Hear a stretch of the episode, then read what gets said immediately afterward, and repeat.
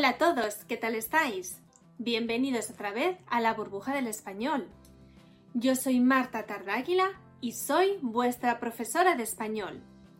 ¿De qué vamos a hablar en la clase de hoy?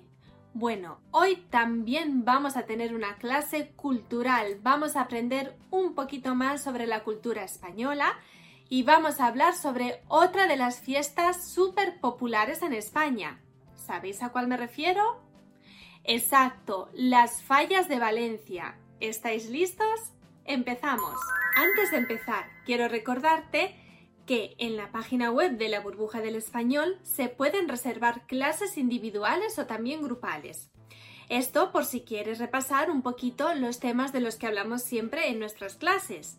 Bueno, si quieres un poquito más de información, en la descripción te dejo el link para que tengas todo lo necesario. Luego me cuentas. Todos sabemos que cuanto más conozcamos sobre la cultura y las costumbres de un país, más nos acercamos a sus habitantes. Pues este es nuestro objetivo con estas clases en las que estamos aprendiendo siempre un poquito sobre la cultura española, sobre sus fiestas populares. Porque no hay mejor herramienta que indagar un poquito sobre las costumbres tradicionales de un país es decir, entender su origen y su historia para comprender mejor su presente. Pasamos a hablar sobre las fallas. Las fallas de Valencia son una fiesta tradicional española que se celebra en la comunidad valenciana.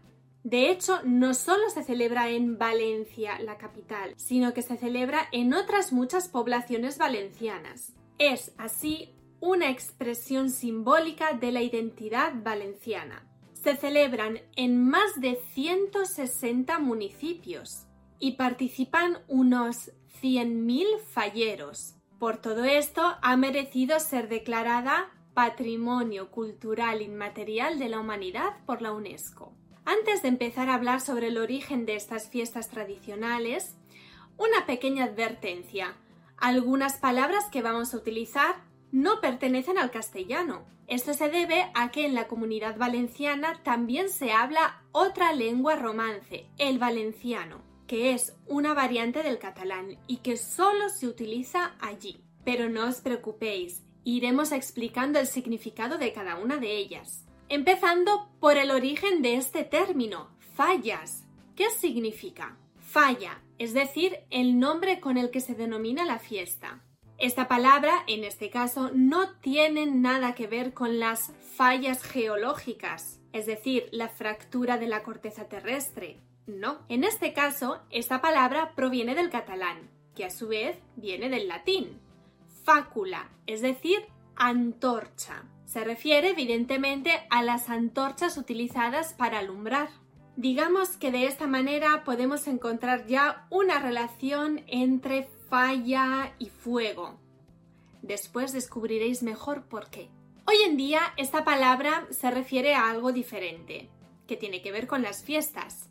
O se refiere al periodo durante el cual se celebran en Valencia las fiestas de San José, es decir, las fallas, o se refiere a un conjunto de figuras de carácter burlesco que se exponen en un tablado y al final se queman durante las fiestas de las fallas. Bueno, creo que habéis entendido más o menos que el elemento principal de estas fiestas es el fuego.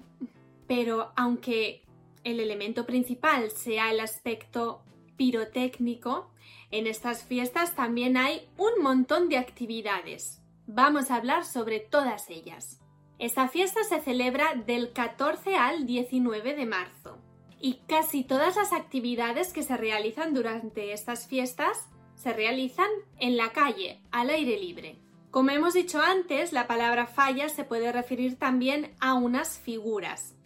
Estas son unas figuras humanizadas, es decir, son unas figuras que tienen forma humana, cuyo destino es ser quemadas. Estas figuras se llaman ninots y son quemadas durante un acto que se llama la crema que tiene lugar en concreto el 19 de marzo, es decir, el día de San José. Estas figuras no son figuras pequeñitas, son figuras enormes, algunas llegan a tener incluso 30 metros de altura. ¿Quién construye estas figuras?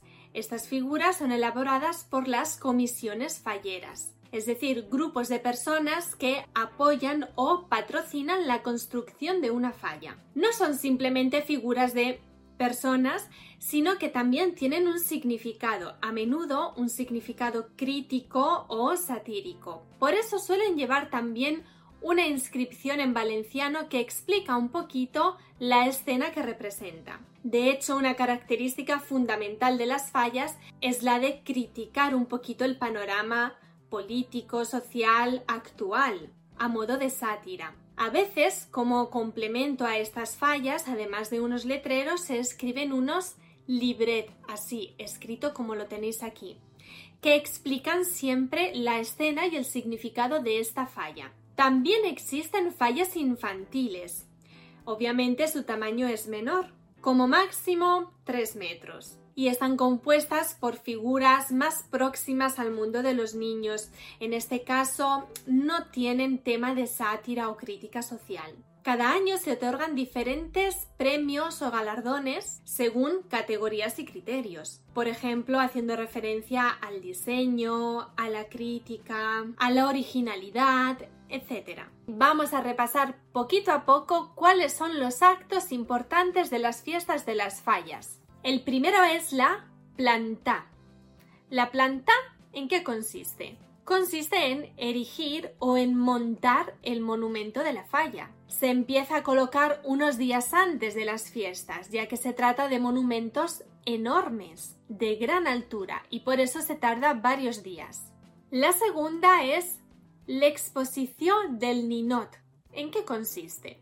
Consiste en la exposición del monumento o el muñeco. Son muchísimos los ninots que se presentan delante del público durante estos días y solo el mejor de ellos se librará de ser quemado. Es decir, el mejor, el ganador, se librará de la crema. Este ninot es el ninot indultat, el ninot indultado, que se elige por votación popular. Bueno, pero ¿por qué se queman los demás nots? Es decir, después de tanto trabajo para construirlos, ¿por qué se queman? Bueno, hay que recordar que estos ninots o muñecos gigantes siempre representan críticas a la sociedad actual o a la política. Por eso el hecho de quemarlos simboliza el destruir eso que critican es como la destrucción de lo criticado. Pero claro, el mejor de ellos se salva y no se quema. Otro acto muy importante es la crida, es decir, el pregón. En este momento es cuando la fallera mayor hace un llamamiento a todos los valencianos para el inicio de los festejos. ¿Quién es la fallera mayor? Pues es la mayor representante de la comisión fallera. Otro acto muy importante es la cabalgata la cabalgata del Ninot o la cabalgata del Reino. Este acto se celebra un fin de semana próximo al inicio de las fiestas. Las figuras y las carrozas desfilan por la ciudad. Ya sabemos, hemos dicho antes, que representan críticas. Las figuras desfilan en carrozas por toda la ciudad y una comisión premia a la más original o a la mejor figura o a la mejor composición. A esta cabalgata también se suele unir la cabalgata del reino, a la que se incorpora todo el folclore de las provincias de la comunidad valenciana, es decir, Alicante, Castellón y Valencia. ¿Y los niños? Pues los niños también tienen su propia cabalgata del ninot infantil, que desde hace algunos años desfila junto a la cabalgata de los ninots grandes. Otro acto súper, súper importante, yo diría casi fundamental de estas fiestas, sobre todo para los valencianos, es la mascleta. La mascleta es un espectáculo pirotécnico. Produce un gran estruendo, por eso es muy valorado por los valencianos, pero no tanto por los turistas o por las personas de fuera. Todos los días a las 2 de la tarde, desde el 1 hasta el 19 de marzo, se realiza un espectáculo pirotécnico para atraer la atención de la gente. Otro acto de estas fiestas muy importante es la despertá o la petardá. ¿En qué consiste? Bueno, pues cada día los falleros despiertan a las personas tirando petardos al suelo. Bueno, esta costumbre es un poquito criticada entre los vecinos valencianos, porque claro, en realidad solo es fiesta el día 19 de marzo, así que despertarse todos los días con el ruido de un petardo, pues bueno, no es muy bonito, la verdad. Otro acto muy importante durante estas fiestas es la ofrenda de flores a la Virgen. ¿A qué Virgen? Pues a la Virgen de los Desamparados, que es la patrona de Valencia y de la comunidad valenciana. Este es uno de los momentos más esperados de las fiestas. Cada fallera le ofrece a la Virgen un ramo de flores y al final, con todos estos ramos de flores, se confecciona un manto de flores gigante que cubre a la Virgen. Y como clausura del acto, la fallera mayor da por último su ramo a la Virgen, dando así por terminado este acto. Otro acto muy importante de estas fiestas es la Nit del Foc es decir, la Noche del Fuego.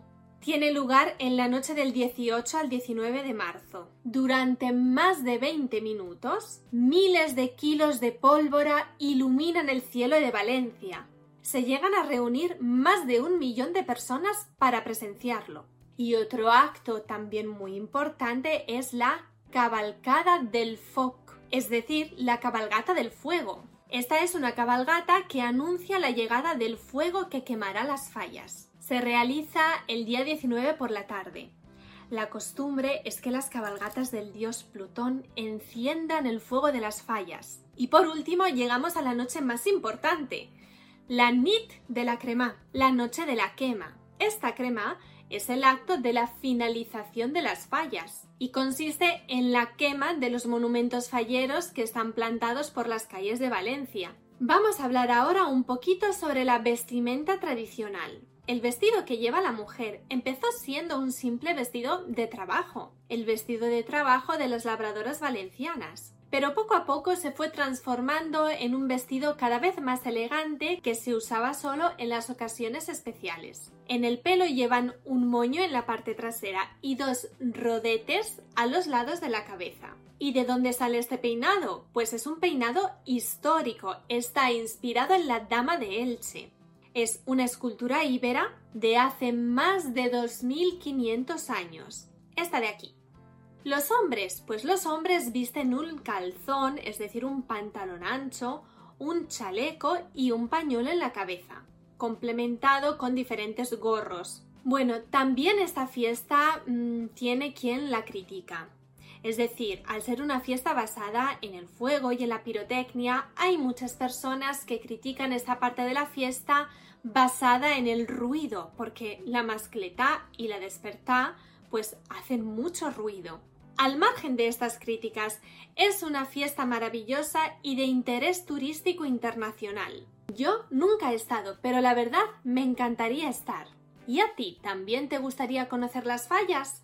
Antes de terminar, me gustaría decirte también algo muy importante, un recordatorio.